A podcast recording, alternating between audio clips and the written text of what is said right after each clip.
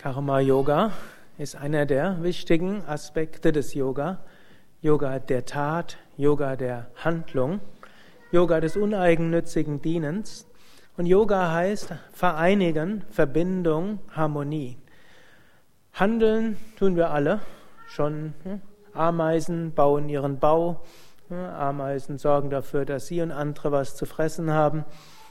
Was Karma Yoga ist, ist nicht nur Handeln, das wäre nur Karma, sondern letztlich auch Yoga im Sinne von Verbindung, Vereinigung und im, ja, letztlich, dass wir das Gefühl haben, zum einen, wir sind verbunden mit einer höheren Wirklichkeit, wir sind verbunden mit diesem organischen Ganzes und wir wollen uns auch verbunden, verbinden mit unseren Mitmenschen. Karma Yoga heißt auch, sich zu öffnen für göttliche Inspiration heißt auch bewusst zu sein, wenn wir etwas tun, wir tun es nicht selbst persönlich. Es mag sein, dass wir mit unseren besonderen Talenten, Fähigkeiten, Möglichkeiten, Emotionen und Stärken und Schwächen natürlich eine Rolle spielen. Aber wenn wir Karma Yoga machen wollen, dann ist es nicht einfach, ich mache irgendetwas, um irgendetwas zu erreichen oder um irgendetwas zu tun, Erwartungen anderer gerecht zu werden, sondern was aus einer Handlung Karma Yoga macht, ist das Gefühl der Anbindung an etwas Höheres, ist das Gefühl, dass wir ein Instrument sein wollen, das Gefühl, da fließt etwas durch uns hindurch. Und das können wir auch bewusst in uns immer wieder entwickeln. Es ist nicht etwas, wo wir sagen, ja, ich bin jetzt inspiriert, oh, ich bin nicht inspiriert. Oder hm, irgendwo, ja, früher war ich mal inspiriert, jetzt bin ich es heute nicht mehr. Ah, oder wenn ich mal inspiriert wäre, dann könnte ich Karma Yoga machen. Wir können uns selbst versuchen, dort anzuschließen. So ähnlich, angenommen, man hat kein Netz an dem Handy, dann könnte man gucken, vielleicht muss man was machen, vielleicht muss man das Handy überhaupt erst anschalten, vielleicht hat man den falschen Code eingegeben, vielleicht hm, ist die Batterie leer, vielleicht hm, ist man irgendwo an der Stelle, wo kein Netz ist. So ähnlich auch, manchmal haben wir uns abgeschaltet. Manchmal haben wir erlaubt, dass unsere Batterien leer sind. Manchmal sind wir irgendwo, wo kein Netz ist. Wir können uns dann wieder verbinden. Wir können unsere Batterien aufladen durch Pranayama, Asanas, Meditation. Dann haben wir einen höheren Schwingungszustand.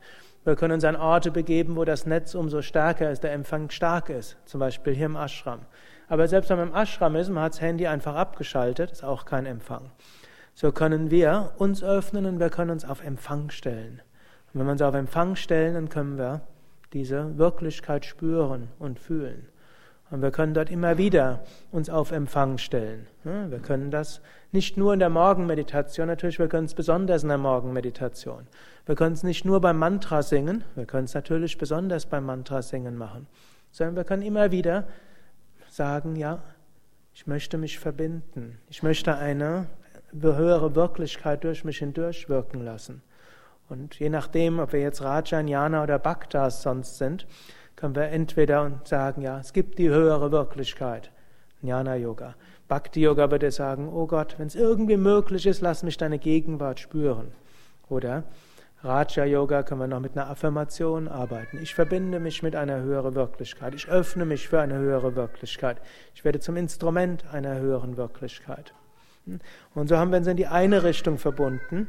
Aber das Verbundensein ist eine Weise nach oben, dann müssen wir uns weiter verbinden in diese Welt.